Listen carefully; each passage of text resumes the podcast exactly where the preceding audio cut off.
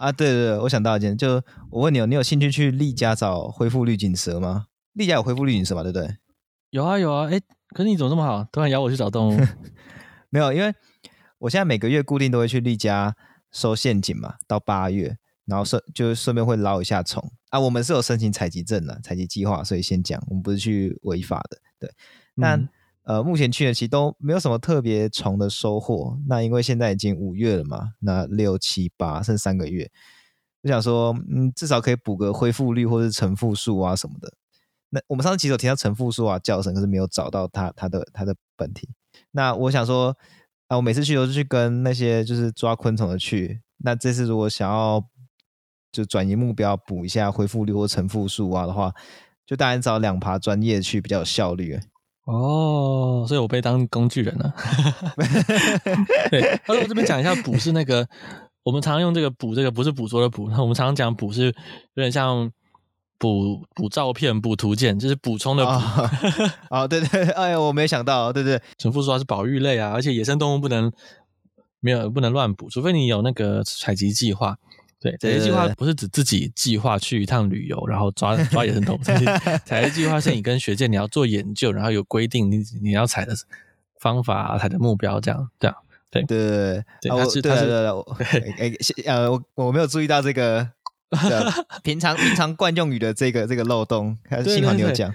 但我感觉很好玩的，我感觉到八月前可以可以耶。好了，那那这周再约。那 OK OK。OK OK，那我们就进入今天的新闻环节。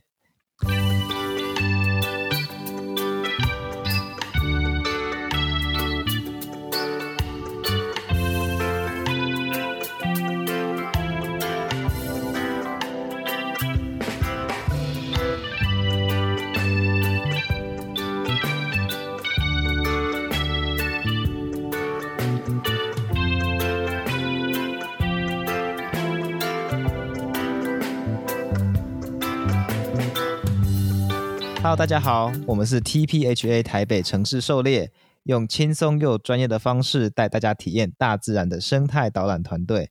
欢迎来听我们的生态杂谈，一起了解台湾和世界上的生态议题与时事。我是世祥，我是口勇。那我们每个礼拜六中午十二点都会准时上架。好，那今天的新闻呢，只有两则。那主要是因为我跟世祥要预留时间来。好好回答一下观众的问题，好，嗯、所以大家真的不要吝于留言跟跟我们回馈啊。我们回来进到今天的第一则新闻，那台南今年的第一潮水蛭蛋出现啦。好，听到这边大家都惊恐不已，但是这个水蛭呢，并不是指大家普遍会认为会吸血的那个水蛭，这是雉鸡的那个雉，是那种鸟类，它是一种。在台湾非常珍贵又美丽的宝玉类水鸟，尾巴其实很长，然后会繁殖的季节会有呃蛮漂亮的羽色这样子。对，所以大家不用太害怕了。那但其实不管是指哪一种水蛭都没什么好怕的，就算是那种软绵绵、黏糊糊会吸血的水蛭，那台湾现有的种类其实都完全不会对人造成什么危害。看我就不怕，对，世祥也不怕，对，不用不用害怕。对，大家对于水质的恐惧其实蛮莫名的。好，那呃，这我们之后可以专门为大家讲解一下。但我们今天要拉回来讲，感觉快要进入水质特辑的感觉。对对对，我今天讲太多。等于我们现在赶快拉回来讲鸟的那个水质。好，嗯、那今天第一窝鸟蛋他们出来了，有什么好报的、啊？这好好奇怪，对不对？那其实今年呢，这个实在是不容易啊，因为今年水质的繁殖季节呢，其实是适逢台南关田菱角产区的缺水季。对，因为现在呢，很奇怪，到现在还迟迟不降雨，所以呢，让全台仅剩一千六百多只的水蛭呢，可能出现在保育上的困难。于是当地呢，就很难得有环境友善的那个菱角农呢，他们愿意特别去找水，让菱角田的水位维持住。那其实这个时候呢，正常的判断，菱角农会纷纷休耕，因为现在水不够嘛，那大家就会选择干脆把水放掉，省省下成本。这个呢，维持住水位的这个环境友善菱角呢菱角田呢，就成为了水蛭的救命稻草。呃，它其实也确保了今年的繁殖季，水蛭们呢不会整个错过。那大家为了保育呢，愿意做的努力和牺牲，其实真的很值得嘉许哦。这也是我自己为什么越来越愿意多花一点钱去购买环境友善的商品。毕竟你看嘛，现在缺水季节，还要自己找水灌溉整片田，然后维持住水位。环境友善菱角的成本，它一定比一般的菱角要高上许多。那这种环境友善菱角呢，它的外观呢，就跟一般的菱角一模一样。所以你要在超市啊、卖场这种市场中杀出重围，受到大众的青睐呢，我觉得一直是个难题。对，嗯、但为什么水质一定要依靠着菱角这种已经越来越少被种植的作物呢？对，明明水田那么多啊，你看到处都是稻田啊，到处都是，虽然还有茭白笋田啊，各种类型的水田都有啊。对，但其实水蛭呢，它们是一种非常呃娇小而且纤细的水鸟，但它们可以透过它们长得非常长、非常夸张的脚趾头，它们可以在覆盖水面的浮水植物上面走动、觅食跟繁殖，在这种地方呢，巧妙的避开天敌跟竞争者。如果没有了浮水植物呢，这种这些植物的保护呢，水质就会变得十分脆弱。而菱角呢，恰巧就是台湾的水田作物中唯一一种浮水植物，所以他们只能够利用菱角田哈。但是随着菱角产业在台湾的逐渐式微，还有产业人口老化，其实你可以观察到说，像我们在菱菱角产区比较有段距离的台北，在这种地方呢，其实我们是不是越来越少在路边看到在卖菱角的？对。对，只有在产季的最高峰的时候，偶尔会看到在卖菱角。我们已经越来越越少看到这种植物。现在可能很多人都不知道什么是菱角了，很多小朋友甚至没吃过的。对对对 对，那另外还有就是一个伤害是政府其实目前对于种稻米有许多利多的政策，那导致于大家纷纷呢改种稻田，有更多有更多利益。对，那水蛭能够生存的环境呢就因此急剧缩减，直到近年来呢在各界人士的保育下才有起色。数量呢，从最危险的时候的一百五十只呢，现在已经上升到一千六百二十二只。对，但其实距离呃解除保育还有很长路要走啊。虽然翻了十倍以上，但毕竟呢，这是一种曾经有成千上万只的水田水田鸟类，所以这其实只是刚有起色而已。要是今年的繁殖季啊，因为缺水而整个毁了的话，保育工作呢依然会受到重重的一击。对对，那我们现在能做什么呢？我们远在台北，其实。能做的也不多，除了其实可能水质保育的相关的协会呢，提供一些捐款赞助之外呢，我们就是在大家为台南的水质族群祈雨吧，就是希望到最后呢，终于下雨了，今天梅雨季节赶快到来，那也是希望会是个对农民跟水质都双双得利的丰收年。没错，没错。好，那这个新闻呢，就差不多这边告个段落。那我们就进入大家，我们先进入回答大家的问题，然后最后再谈新闻。Okay, okay. 好，那在开始之前呢，我觉得我想要呃稍微讲一下，哎，我不知道有没有人会想说，我们好像呃，因为因为其实有些人问问题，我我们这边没有说到太多问题啊，可是有些有些人可能问问题，我们过了好一段时间才才做回复，我不知道呃这这个不是我们不想回答还是怎么样，这个其实是、嗯、呃因为这个因为呃其实。就节节目主要是我在设计，然后我一直不太确定我该怎么把就是观众提问环节放到我们节目当中，因为我们环节没有我们提问没有多到可以可以凑成一集还还是怎么样，但是也没有少到你知道可就是很快速的可以讲完，所以在在一个非常尴尬的区间段，那我就不太确定该怎么放比较好，但反正我我还是有一天觉得说。哎呀，不行了，还是得回啊！呃，管他节目节奏还是怎么样的，我为了观众还是要还是要来回复一下大家的问题，这样子。对，那呃，就一咻咻的问题啊，咻咻的问题，来，反正就是跟大家讲一下。那这边的回馈呢，主要是收集于我们资讯栏的回馈表单，然后之前呢在三十集做的那个抽奖回馈，然后还有我们的。就是 Apple Podcast 的听众留言，这四三个管道，我应该是没有其他管道我漏掉。如如果有人在其他我不我不知道的管道，就是他们能留言，然后你留言的我不知道的话，就欢迎在呃可可能可可能透过脸书来直接密我们，大家可能比较方便，就是让我知道一下这样子。对，好，那首先第一个我们想要讨论就是听众的问题是，呃，有一位。等一下，我不能把她本名报出来。就是有一位刘小姐，刘小姐，她说：“呃，谢谢制作这么棒的节目。那她家里有两个小学生，基本上呢，对于昆虫、鱼啊、鸟这些生物都没什么兴趣。那她挂号补充哦，一方面也是因为她六日都在上班，很少带他们亲近大自然。对，平常呢会找他们看一些这个生态节目，比方说《地球的孤儿》。那最近呢一直开昆虫扰息的 YouTube，吸引他们的目光，但是都没什么效果。很想知道到底要怎么样才能够让孩子开始能够关注生态环境，进而呢对栖地与物种的保育产生兴趣。谢谢你们的分享。嗯，好，那关于这个问题呢，呃，口勇，你有什么想要先说的吗？我觉得节目的话，嗯，节目我还是很推荐，因为如果真的没有办法，因为工工作关系没办法带他们去亲近大自然的话。其实有很多像国家地理频道或现在动物星球频道、英国广播公司的的频道，他们会有一些专门吸引大众目光或入门的一些有趣的生物节目。那因为他们是设计过的，而且相关的节目播出也比较有经过审核，它正确性还蛮高的，所以其实还是很建议。但是可能要特别挑过一些比较趣味性的，像我小时候其实有看过一个是我入门叫《动物擂台》，我那超酷的，就是 我小学其实看好看。我小学如果看像《地球的孤儿》或者是像《蓝色星球》这些，我现在爱看的，或什么什么东中非野生大地这种，我现在爱看。可是我小学的时候可能会觉得它稍稍嫌沉闷一点点，对。但是《动物擂台》我真的是看到他连续播三集我都看完，他就是在讲说。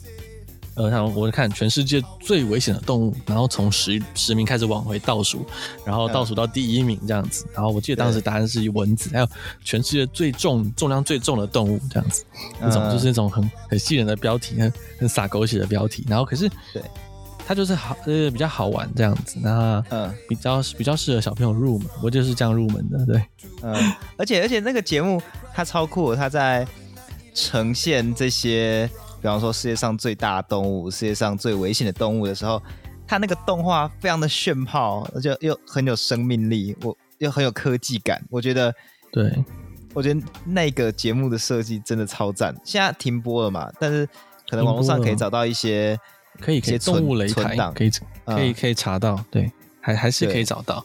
那甚至、嗯、甚至还有还有在出网络上可以买到它的那个动物擂台的影集，啊、还可以买到。对，那。啊，还有一些，嗯，如果节目的话，我记得小时候是有看一个叫做，它叫什么啊？就是、哦，奇奇奇妙大自然，对不对？你你 等一下，你这个太不自然了。我还没有，因为因为因为你你之前我们在设计活动的时候，你有一次有提出这样的呃的构想哦。对，我想我想说我想说你是有读心术还是怎么样的？不是不是，你之前我们设计活动的时候提，但是我也忘记它的它里面在干嘛。你你你之前很推崇的节目这样子，就它里面有那个有两个主持人，一男一女，他们他们只是声音旁白而已。那他们就会因为互相比拼，他们会各自轮流讲五个动物的故事，然后呃都是讲一些动物一些然后十八般武艺，然后要观众跟着这个主持人一起来猜，他们这五个故事只有一个是假的。然后是他们，他们很酷，他们就一个说，嗯、好好好比说眼睛会喷血的蜥蜴，那我们知道就澳洲角蜥眼睛会喷血，眼睛会喷血蜥蜴，他就讲他故事，这样叭叭叭叭叭，讲完之后呢，另外一个主持人就会说，哈，蜥蜴眼睛会喷血，这也太夸张了吧，这一定是假的。然后换他来讲他的故事，然后也是另外一个听起来感觉有点夸张的东西，这样连续五个故事，然后就再一一揭晓。但但他那个套路都是。会把那个真的的故事先揭晓完，最后一个还是假的，所以看到最后知道哪个是假的。可是他那个呃讲东的故事，然后很夸张，然后再慢慢揭晓，哦，原来这几个全部都是真的，然后最后再讲假的。因为他讲假的那个，他会说，哎，虽然这只动物没有这个技能，可是别的某个动物确实有这个技能，再多补个第六个故事，然后整个节目就结束这样。哦，整个超好看。嗯，小学生会会挑要要比较挑节目啦，毕竟。他们要不先看比较比较趣味的，然后每个故事比较简短，或者是这种有有比较吸引人的狗撒狗血标题的这种这种节目，他们会想想知道答案的。那等他们真的有兴趣之后呢，很快就可以入门了。什么蓝色星球啊、野生大地啊这种这种比较比较深度的节目，他们也会愿意静静下来看，就是因为本身已经拉起兴趣了，也可以可以尝试看看。对，所以可能要要先从一些比较。趣味性的啦，就他们的知识面可能是就维维持在呃动物很神奇这件事情上面。它它必须要有知识，也是要有一点带有一点知识性，它筛选一下，不能纯趣味性。像那个动物笑了一箩筐，我小时候也是看到目不转睛，动物笑了一箩筐超超好笑。我这可它其实没有任何知识点，所以就是对 对对，对 我们刚提的两个，其实呃。奇妙大自然不知道是是不是停播了，不知道还有没有。那如果没有的话，就是这两个名字：嗯、动物擂台跟奇妙的奇幻大自然，其实就是一个可以尝试看看的入门的。嗯，那我以前很喜欢看另外一个，我以前喜欢看一个叫《河中巨怪》的。哦，就是对，对，但是好像后来说就是是是是假的啦，你知道，就里面很多剧情是假的。就他反正那个故事就是有一个人他很爱钓鱼，那他就会去挑战去钓各种世就世界上各地。或人们口耳相传当中那种，呃，很奇怪的鱼，好比说，呃，有一集讲有个故事，然后有人掉到河里之后被电鳗电死了，那这个是有、嗯、听起来有点离奇，因为一只一只电鳗的，它的确会就发电，不过那个电不会致人于死，然后故那个节目就追追追追追追，后来发现说，哦，可能是这样，就是说那个地方到比较干旱的时候。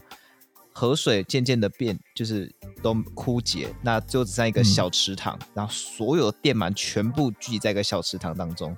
可能那个人不是被电死，就是可能被电，然后就有点休克还怎么样？那因为在水里面，然后就溺死。哦。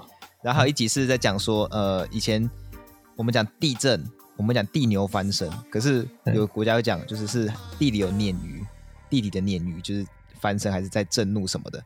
然后想说，真的有那么大鲶鱼吗？然后就去钓，这样就反正就类似这样的故事。可是好像很多，就是很很多很多后来就是你知道千辛万苦钓到这个过程，全部都是有有点衰的这样子。但是只只看节目的话，真的蛮有趣的。看有趣还看看起来还是有趣的。像我之前也会追一个他们在日本的节目，他不是在国家地理频道，他是日本日本的频道。然后他们就是会找呃那传说中的生物，回到各世界各国去，或者是那个日本当地的，就是。被认为已灭绝的生物这样子，然后他们就找找什么大脚怪啊，找什么原始原古代原始人呐、啊，找什么什么恐龙啊这种东西，然后每一集都会一路去探索，然后就会发现一些奇怪的哎骨骸啊、壁画啊这种的。后来觉得可能是塞好的假的，但是当时很好看。我当时被影响，我再到那个我们家到到那个花莲去玩，然后在太鲁阁那边，然后在一个那个应该也是步道旁边啦，然后我就捡到一块骨头。那个明显，那个后来应该是鸡骨头吧？我这种觉得是鸡骨头，就是比人吃鸡腿啊、鸡翅啊弄掉，然后我就把它带回家。我觉得说哦，我找到了史前人类的什么东西，然后我就把它带回家，我把它放在那个我的抽屉里面。然后后来，因为我们那还小学生嘛，就家里会检查，自己开会看抽屉，然后我爸就看到，哦，很臭哦，就觉得我怎么放那个东东西，他们还。然后我有洗过，但是我还是有点味道。然后我爸一看就觉得 就知道那是垃圾，他就很气，我就说丢掉啊，丢掉，快点，快把它丢掉。然后我就我就硬是不要丢，然后就就不知道就不知道到底自己到底干嘛。对，那才是好看的。我知道你，我知道你的意思。那个我会真的会影响到。对对，尤其是我不是特别爱鱼的，看那个还可以被吸进去。所以，我我觉得可以可以选那些比较呃，不不用到那么。生硬的知识节目，先找那些，呃，就像我们刚刚说的那种类类型的节目，可能会比较能够吸引小朋友的注意力。对，那如果家里许可的话，嗯，不要去野外抓，但是有些宠物店有些比较适合的宠物，也不要先，就是你先做好功课，觉得家里的环境适合的，然后是可以养一些宠物这样子。对，嗯、家里的条件啊、环境、时间都全盘查过之后，找适合的宠物。一定会有适合的，那也是很好的生命教育，也是勾起小朋友对动物的兴趣。那如果小朋友呢，在这中间有好好教他动物需要什么，也会培养他们的责任感。对，对，那这这个我觉得有一点点技术门槛，就是从对会有一点对，从我们我必须说有点失败的蚕宝宝生命教育课程就可以看出这个没有那么简单。蚕宝宝那个有点像是硬逼每个人要养，然后我我还有个另外一个。就是想法，因为他是他讲说昆虫啊、鱼跟鸟，我不确定这是一个呃比较概率式的讲法，还是说就就真的就是只有昆虫、鱼跟鸟。对，我先假设是只有昆虫、鱼跟鸟好了。就其实可以去尝试各种其他不同的不同的类群啊，像我觉得大家比较爱的蛙啊，然后蛇类啊，然后哺乳动物的话，什么什么白鼻心啊、飞鼠啊，或或是去挑，比方说螃蟹，甚至哦，就是我我们为什么对于水质、蚯蚓这些，嗯，算什么，就是其他类型的动物，也都会有一些概念。嗯、那一定是有人对这些东西有兴趣，然后去研究，我们才知道嘛。所以，哎，搞不好这些事、这些东西的知识，反而就出乎意料的，才能够吸引。不同人的注意力也说不定，对，就也说不定。有有时候有些人他对某些大部分的大大家都喜欢的动物就是没有兴趣，所以你就觉得，哎、欸，他对动物没有兴趣。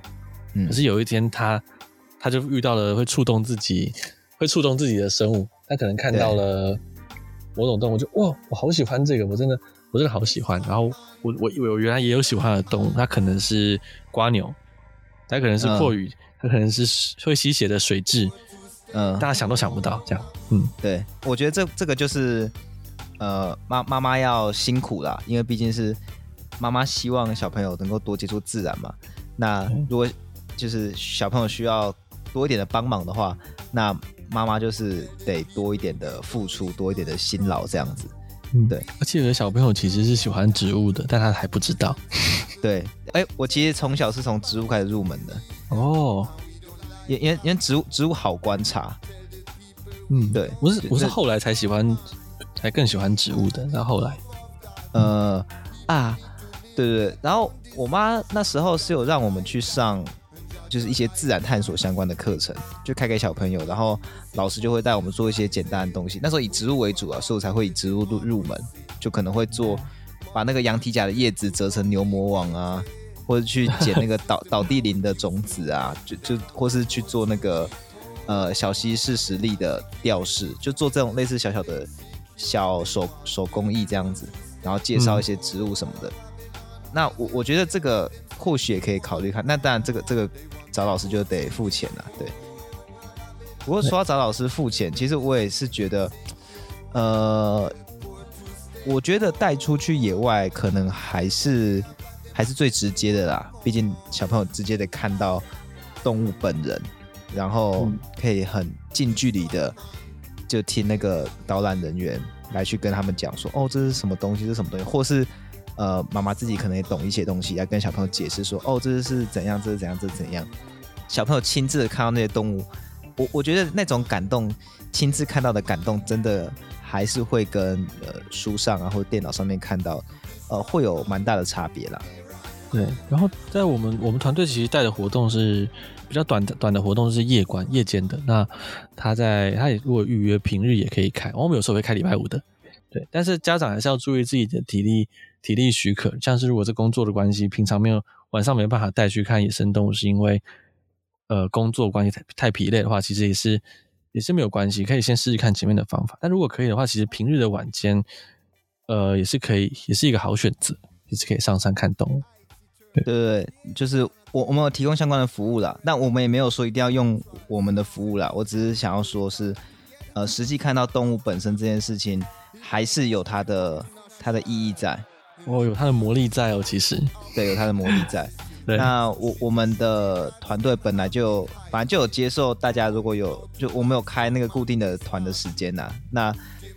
我我们我们不可我们没办法，就是到每每天都开嘛，所以我们就开一个我们觉得大家相对有空的时间。可是如果呃大家你们自己有自己，呃包括这位妈妈有自己比较适合的时间，我们是没有在 Accupass 上面开团的话，就也可以透过脸书来联络我们。那我们可以特别开团，就呃讲好去哪里，然后有什么需求，然后人数什么的，就讲好，我们是可以开团的。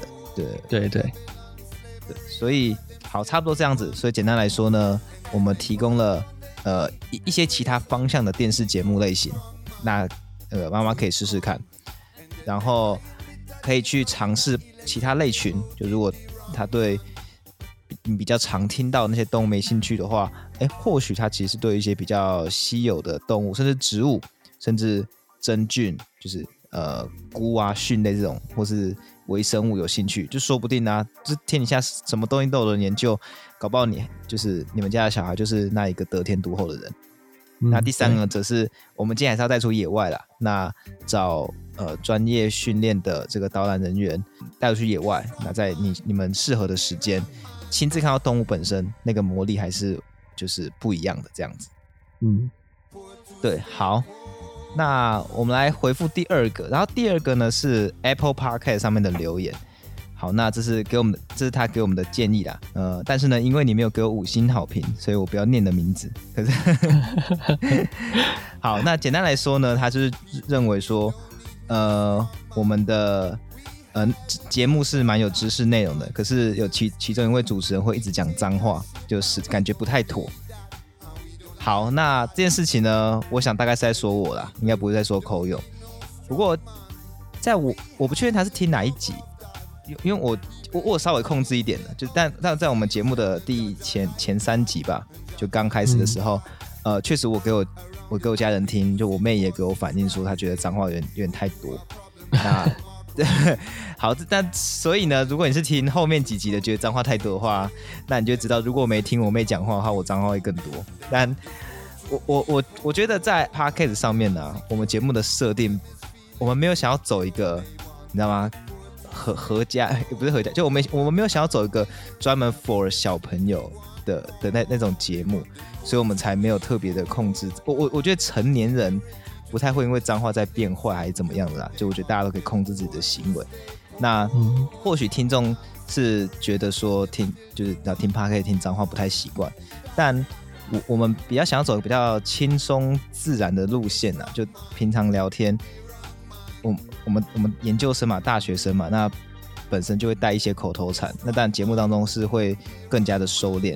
可是我我觉得其我觉得一般人讲话其实应该大多数也都会带这样的口头禅。嗯，有有时候连有时候我也会，就是讲到特别情绪激昂的时候，也不是也不是真的要骂什么，他就是哇就就讲出来了，放在字放在句首或句尾。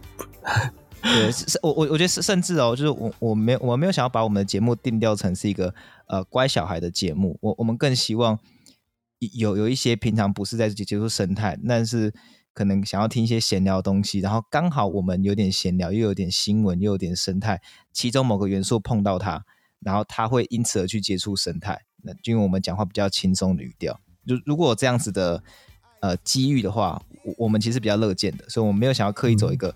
比较乖小孩的频道的的风格，因为我觉得大部分做生态的人都，尤其是那些呃很致力于做环保、做教育的人，我我觉得哇，大家真是有够有毅力，然后非常善良、非常乖、非常有爱心，所以我们想要拓展到很到另外一群比较呃 casual、比比较随性、比较呃讲话风格比较轻松的那一群人，对，对所以但是我们还是会。尽量 尽量注意，对吧？就尽量注意，对对，尽量知道我们不是故意的。对对对对对对，就跟这位观众呃听众讲一下，我们会注意，可是呃不会不会就不不会不会刻意的去去回避这件事情啊，就是尽量让我们的节目本身比较自然一点，让大家听得比较自然一点，我觉得是比较比较好的。不过你可以注意到我们过去。应该这四集我都是没有讲脏话的，因为我确实有在克制我自己，所以我会好好注意的。谢谢你的建议哦。我其实有点没有注意到，我上一期到底到底有没有不小心脱口而出放讲了一点点。没有没有，你没有讲。哎，我虽然前面义正言辞讲那么多有的没的，但是我还是很在意观众呃听众留言的，所以我都还是会很很很很仔细的注意的。所以虽然前面讲这个样子，不过之后我是会尽量不要。就不讲脏话的，但是还是维持轻松的口吻啊，嗯、不用担心。OK OK，对对对，好，那呃，接下来第三个是呃比较早呃就更久以前的留言，那我们其实早就录好了，只是因为一直没有找到合适的时机上啊。好，其实就是我没有空剪了。但呃这这个听众他是问说，好奇我们在制作标本的时候会不会有心理障碍？对，好，那这个部分呢，我会把。过去我们回答部分剪在这个地方。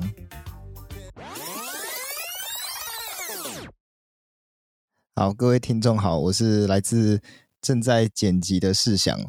那关于这段回答呢，因为我发现我们当初录好的声音档已经失效了，无法下载了。那我当初没有下载下来，所以呢，关于这段的回答，我跟口勇会在呃下一集。再额外单独出来回答这位听众的问题啊，非常抱歉。好，那我们现在再回到我们的正式节目环节。好，那差不多就这个样子。对对对，我们应该没有遗漏遗.漏大家的问题哦。有一有一位说，对，有有一位还有说这个，诶，林先生有说想要听就是蜜蜂社会结构，因为我之前有讲到台大的呃杨恩成教授有制就是制作出这个无蜂后的这种蜂箱来帮助农民就是授粉。那那那时候我因为就是节目设计的关系，所以我没有特别讲。哎，还是我还是是在之前讲那个 AI AI 蜜蜂啊，反正反正某一集有一集讲 AI 蜜蜂这个东西，反正某一集有讲到说啊，或许之后有机会再来讲蜜蜂社会结构。好，那他说他想听细节，哦、对，嗯、好 OK，那我我们再我们再想一下什么时候放比较就是比，比较好，因为如果如果当中很多重要新闻的话，我们会比较偏好播新闻为主，对，那。嗯对，但有机会会像这次那个猫狗啊，刚好就爆出那么多事件，我们就一次把它讲光光。对，也没有特别开猫狗一题，只是刚好这些新闻真的发生在最近。那呃，蜜蜂这个，我们在我们在找时间来谈。如果我们可以，我们可以找找看一个一个新闻的，它是比较着重在刚好那段时间有很多关于社会性昆虫的，那就很适合切入。那社会性昆虫就是蜜蜂之外，还有。胡蜂、虎头蜂、蚂蚁、白蚁，这都这都是，所以其实也也是有机会，也是有机会。毕竟这些这些虫都蛮常上新闻的。对，那我们收到你的这个留言了。对，okay、好，那其他呢，应该就是没有什么，就是呃提问的部分了。对，我是讲，就提问的部分。嗯，好，那这个问问题问答环节呢，到这边告个段落，我们就进入今天的有趣新闻环节。那最后一则新闻呢？我们带带来一个比较暖心的新闻啊，在印度的旧德里附近，就旧德里这个地方附近呢，有一间叫做正向学习学校，里面有一位印度潮男，而 他不是很潮的人哦，他是很会做鸟巢的人。那这位印度潮男呢，叫做卡特里，他的爷爷呢，在他小时候呢，就会把屋顶的砖瓦搬开几块，让鸟有空隙可以筑巢。那卡特里呢？以前就是那小时候嘛，就是会会搞怪，所以会去破坏鸟巢。那他就被爷爷训斥，所以从那之后呢，他也开始重视这些小鸟。好，那故事在这边先暂停一下，我先跳出来讨论一下为什么要帮鸟做巢。就是因为虽然很多鸟很聪明的，可以在都市环境当中就跟人类某种程度上共存。可是呢，比起自然环境，那些适合筑巢的地点跟材料都还是远远不够，所以很多鸟呢会找各种人为的建筑来当巢。其实很多像呃白尾八哥，它其实会用红绿灯的洞去筑巢。那我们常看到说，在屋檐下会有像燕子，它会使用这种可以遮风避雨的地方去筑巢。那在野外环境中呢，燕子就会使用这些岩石的峭壁。或垂直的土壁去筑巢，嗯、但是在都市环境找不到。然后，一可能在大楼的外侧的这种岩石壁，又会有雨呃风吹雨打的问题。对，嗯，他们会去找到适合的地点。好，那回到这个故事哦，那卡特里呢，他采用跟爷爷不同的做法哦，他不是把建筑物就是挖出洞来，而是放上一个人工编织的鸟巢。目前呢，就他自己所说呢，他已经做了超过二十五万个鸟巢，非常惊人。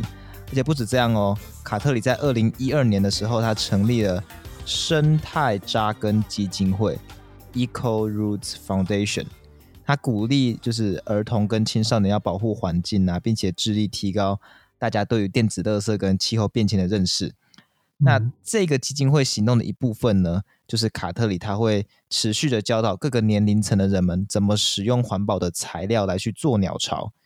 在全国呢，目前已经办了超过三千五百场的工作坊跟演讲，而且教过至少一百万名的儿童如何为鸟类来制造庇护所，非常非常的惊人，而且有成就，甚至有一些教科书是专门介绍他这个人的。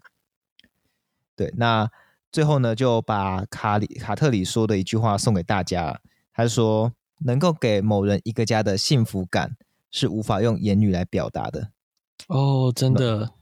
暖心暖心，我也我也需要，就是如果大家想要想要获得这种幸福感，对，请请让我在台北置产吧，我我一定，你你我都感到幸福。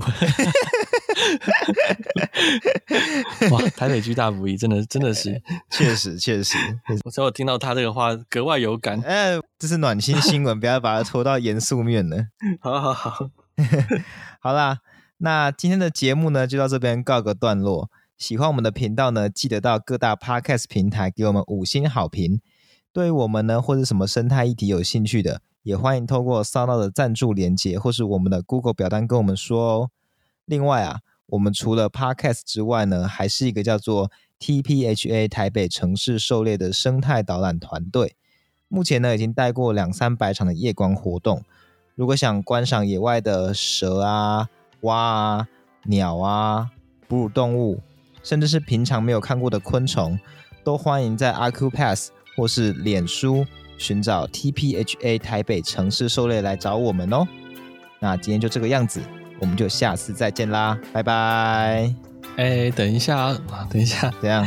好，我这边这边跟大家讲一下，我们在恒春的活动四天三夜的生态旅游活动已经上架了，这是我们首次举办的多日的生态旅游活动。OK，嗯，那大家也可以。